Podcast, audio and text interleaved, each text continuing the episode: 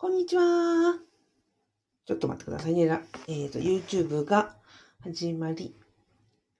こんにちは。公務員が職場で言えない話を聞く人、アビコカズミと申します。現在、ラジオと YouTube で同時ライブ配信を行っております。このチャンネルでは、公務員が職場で言えない副業の話、人間関係の悩み、そして辞めたい話などを解決するチャンネルです。えっ、と、あ、私、歯の治療中につき、お聞き苦しい点があろうかと思いますが、お許しください。今日はですね、えっ、と、辞めたい話につながるかなうんと、今日、あ、そうそう、5月の5日、あの、石川県でね、大きな大きな地震があったということで、えっ、と、今日のテーマは地震保険の請求の方で、えー損しない3つのポイントという話をしたいと思います。ですので、うんと、まずは、その、石川県のね、その、地震の被害を受けられた皆様に本当にあの、お見舞い申し上げますということと、あとは、あの、公務員だとね、いろんな職種の方が、地震対応で、あの、ね寝ずに対応になると思うんですよね。復興のために。なので、あの、ひ、ひさんしながら、そして、の公務員として、えっ、と、働いく、その復興のために、はい、被災の、あの、被害回復のために働いている皆様に、えっ、と、人中お見舞いを申し上げますというう気持ちを込めて放送したいと思います。えっとね、本題に入る前に、やっぱりね、あの、この災害と公務員っていうのはね、本当に切っても切れなくて、なんでこれがやめたい話になるかっていうことなんですけど、あの、地震、まあ地震のみならずですよ、あの、天災、うんと、自然災害によって、あの、いろんな地域がね、こう、被害に遭うじゃないですか。で、その復興のため、復旧のために、まあ、いろんなね、いろんな自治体の方とか、国の職員とか、ね、あの、警察の方、えっ、と、自治体の方、あ、じゃ、自衛隊の方とか、消防の方とか、あと、あの、ライフラインをね、あの、管轄する方とか、えっ、と、あとは国土交通省とかもいろいろんないろんなね、あの、方々が復旧、復興のために、えっ、と、なんですか、日夜働かれるじゃないですか。でね、その、まあ復旧、復興が一段落した後に、あのね、そのなんていうんですか、もう PTSD みたいになって、まあ、もうすべて、あの、復興、復旧に何年もその、頑張りましたと。で、もう体力も気力ももう1ミリも残ってませんと。で、私はこのね、町がすごく大好きで、この町がね、元通りになるようにって頑張ってきましたと。で、その、ね、町としては、だいぶ復興もしましたと。でも私もうね、あのなんか、体力も気力も1ミリも残ってないんですと。アビさんと。私どうしたらいいですかと。で、もうやめたいし、なんかもう勤務を続ける気力もありませんと。んで、でも、私はね、ずっとその生まれて育ってからこの地域、この町で、あの、働いて、あの、育ってきたし、働いてきたから、他に仕事もない、わかんないと。あの、だからどうしたらいいですかっていうご相談がね、受けたりすることがあって。で、本当にね、本当に切なくて、私も本当言葉がないんですよね。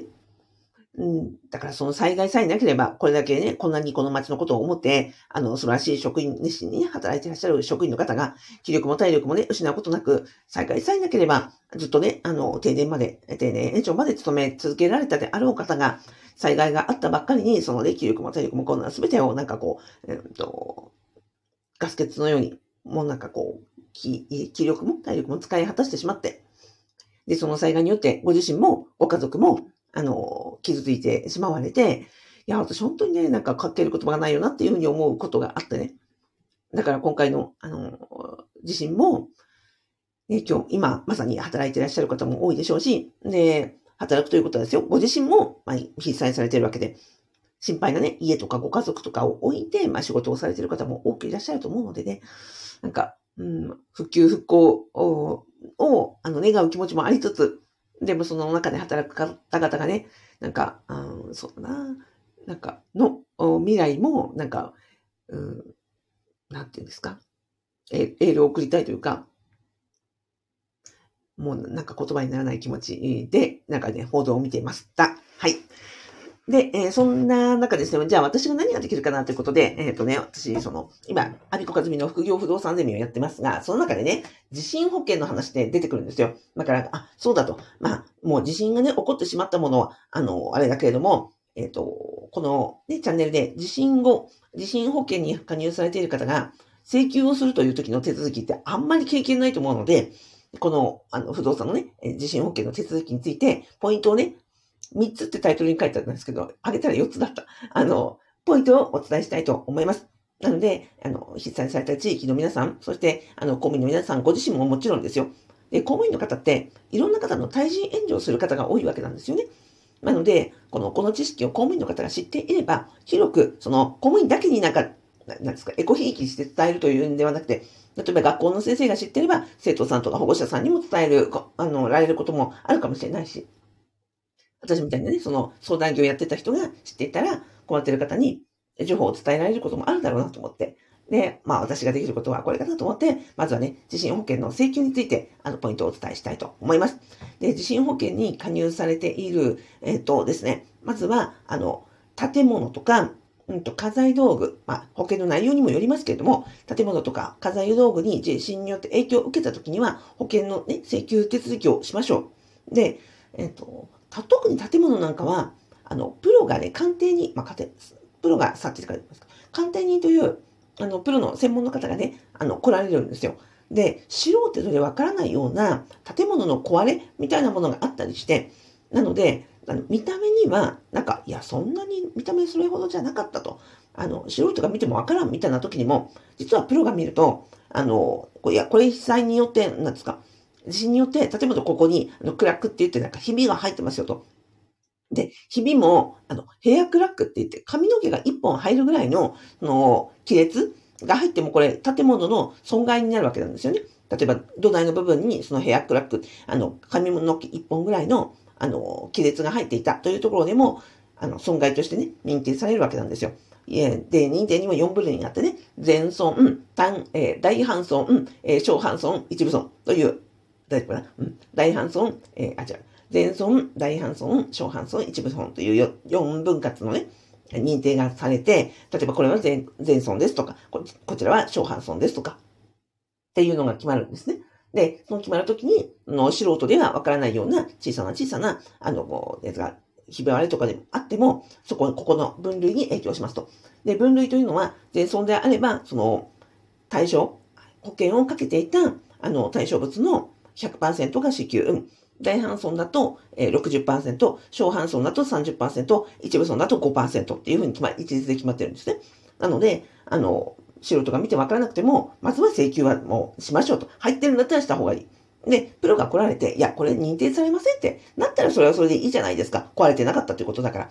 だけども、あの、いや、これを知らずして、いや、見た目なんもないからいいよって、めんどくさいからいいよって言っちゃうと、本来はなんか、あの、損害が出てるかもしれないけれども、それに気づかなかったっていうこともありますし、で、そのままだと、あの、今後ね、同じくその、ご自宅で例えば一件を建てたみたいな時にもですよ、そのまま、あの、なんですか、傷とかを気づかずに放置してしまうということになりますのでね、まずは、あの、保険に加入されているのであれば、請求手続きをまずしましょうということです。で、請求手続きは、保険、加入されている保険会社に、その保険請求を、あの、電話をかけるとか、あの、ネットでね、申し込むみたいなやつになりますので、それはご自身の保険会社に、の、あの、手続きを確認してくださいと。まあ、とはいえね、あの、地震直後って、なんだろうな、生活が、まあ、避難、避難をしたりとか、まあ、それどころじゃないって、ね、落ち着いて請求なんていうのは、ね、なかなか時間が取れないということはあると思います。で、その時には、まずは、あの、写真だけでも撮っておきましょう。で、写真さえあれば、あの、現状がね、変わったとしても、地震後3年間保険請求ってできるんですよ。だから、ここれが2023年の5月5日ですけれども、2026年の5月まで、5月4日かな？あの、まで、えー、保険の請求が可能なんですよね。だから、えっ、ー、と、現状と変わってしまっても、当時の写真さえあれば、こんな感じでしたということ、資料さえあれば3年間、あの、請求できますので、まずは、あの、この、いやー、なんか、例えば去年の地震とかでもありなわけですよ。一昨年の地震でも請求できるので、3年間 OK であると。だから急いでしなくてもよく、えっ、ー、と、忘れないように、えっ、ー、と、なんですか、請求手続きをするということだけ覚えていただければなと思います。で、最後、これは、あの、保険の関係だけではないんですが、えっ、と、確定申告の話です。確定申告で雑損控除というのがあります。雑損控除というのは、えっ、と、給与を受けて、まあ、公務員でね、うんと、給与支給で年末調整、えー、を職場でしてもらいましたと。通常であれば確定申告しなくていいわけなんですが、うんと、例えばこの雑損控除というのは、犯、えー、犯罪の被害であるとか、あ、盗難か、盗難の被害であるとか、こういう災害の被害に遭った時に、その被害額について、ね、あの、被害に遭った人と被害に遭ってない人とでは、全くね、同じその税金をかけるのでは、まあ、不公平じゃないかと、かわいそうじゃないかということで、そういう被害に遭われた方の、あの、控除額っていうのを増やすっていう制度があります。ですので、えっと、これ見ていただいた方は、あ、これ被災額があったということであれば、この雑損控除使えますので、今年2022年、22、23、ごめんなさい、2023年の被害については、2024年の1月から3月の中旬までの確定申告で雑損控除申告できますので、忘れずに覚えておいてくださいと。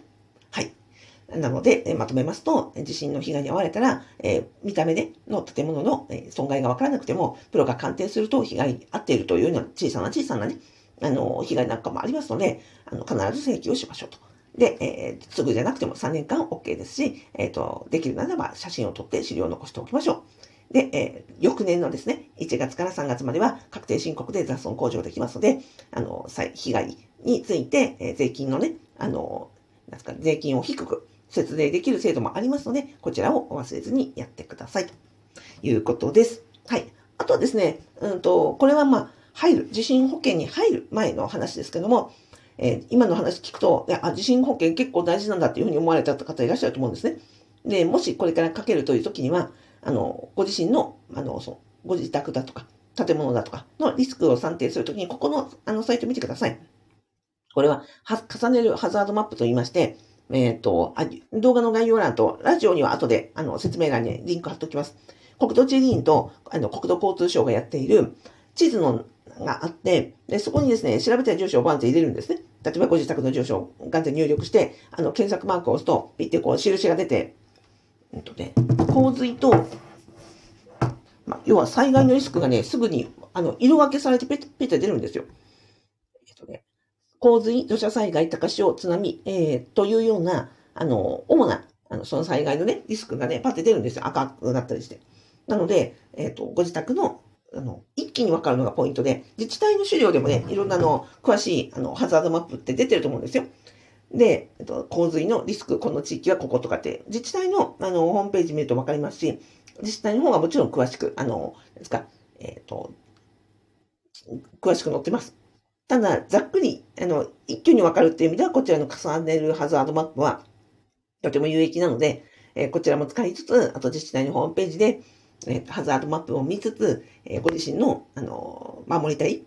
ご自宅とか、あの、場所とか、そこの、えリスクをまずは見てから、その地震保険にどれだけ入った方がいいかとかですね、いうのを考えていただく、あの、本当に重要な資料になると思いますので、えよかったら参考にしてくださいと。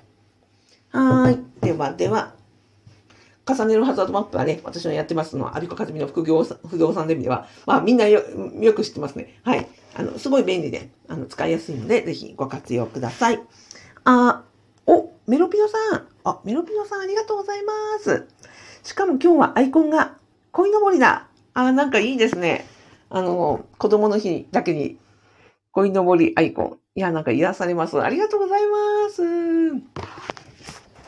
えっ、ー、と、ラジオでは、ゆかさんありがとうございます。お、まりかさんありがとうございます。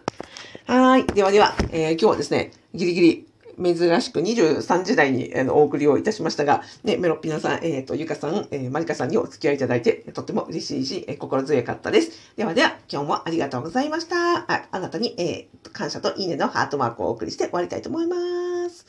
はい。メロッピナさんありがとうございます。